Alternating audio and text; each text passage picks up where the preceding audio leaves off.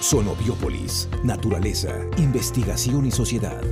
Hoy los saludamos desde La Paz, acá en Baja California Sur. Muchísimas gracias por acompañarnos este día. Deseamos se encuentre muy bien en cualquier latitud donde nos escuche. Iniciamos. ¿Quién es y qué hace?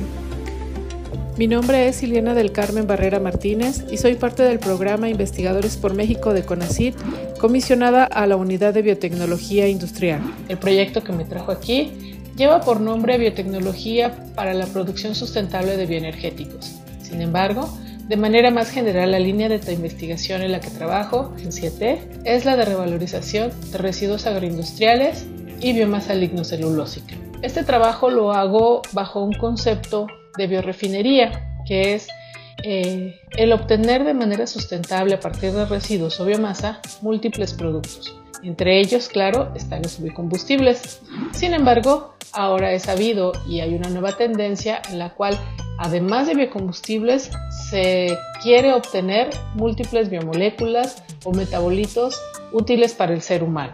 Además, con esto también logramos o lo, que pretendemos es impulsar la bioeconomía, que de acuerdo a la FAO es la producción basada en el conocimiento y la utilización de recursos, procesos y métodos biológicos para proporcionar bienes y servicios en forma sostenible en todos los sectores económicos.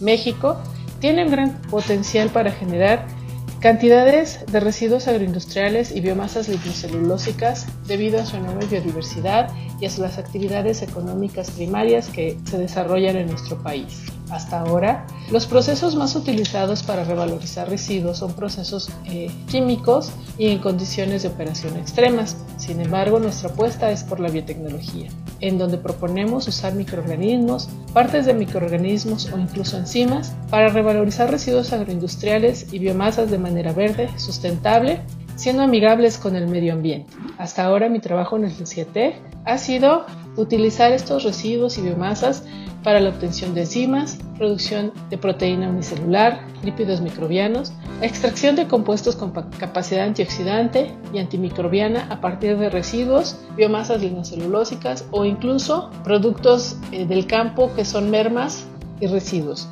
Eh, además, también hemos, eh, se han propuesto procesos utilizando enzimas y microorganismos como levaduras. Actualmente, uno de los proyectos en los cuales estoy involucrada es la modificación enzimática de la quercetina. La quercetina es un flavonoide con capacidad antioxidante conocida, útil en el tratamiento de cáncer, padecimientos neurológicos y afectaciones cardíacas principalmente, aunque también ha sido propuesta para tratar problemas como obesidad y síndrome metabólico. Sin embargo, uno de los problemas de la quercetina es poca disponibilidad. Esto se ha mejorado o se han hecho propuestas para mejorar la biodisponibilidad de la, de con distintas eh, estrategias. Una de ellas es la modificación enzimática y es con la cual nosotros estamos trabajando en CIATEG. Queremos modificar la quercetina utilizando enzimas como la casas y para mejorar su biodisponibilidad y proponerlo como un posible fármaco o como un posible coadyuvante en el tratamiento de los padecimientos ya mencionados. ¿Qué está pasando? El inicio del viaje de los alimentos. La boca de los mamíferos puede ser diferente en forma y color, pero en general se encuentra situada en el rostro, por debajo o delante de la nariz. La boca es una cavidad que se cierra y abre a voluntad y en la que se realiza la maceración de los alimentos. Está constituida por la bóveda palatina, dientes, lengua, labios, mejillas, velo del paladar y faringe existen unas estructuras llamadas arcos alveolodentales que las subdividen en dos porciones, una anterolateral o vestíbulo, donde se ubican las mejillas, cara interior de los labios, encías y el orificio bucal del conducto parotidio. La otra porción es la interior o cavidad oral, donde está el istmo de las fauces, la base de la lengua, la úvula, las tonsilas o amígdalas y es donde se conecta la faringe. Si deseas saber más de este tema, visita la columna Somos Mamíferos en dicit.com por Alina Monroy Gamboa y Sergio Ticul Álvarez. CIPNOR.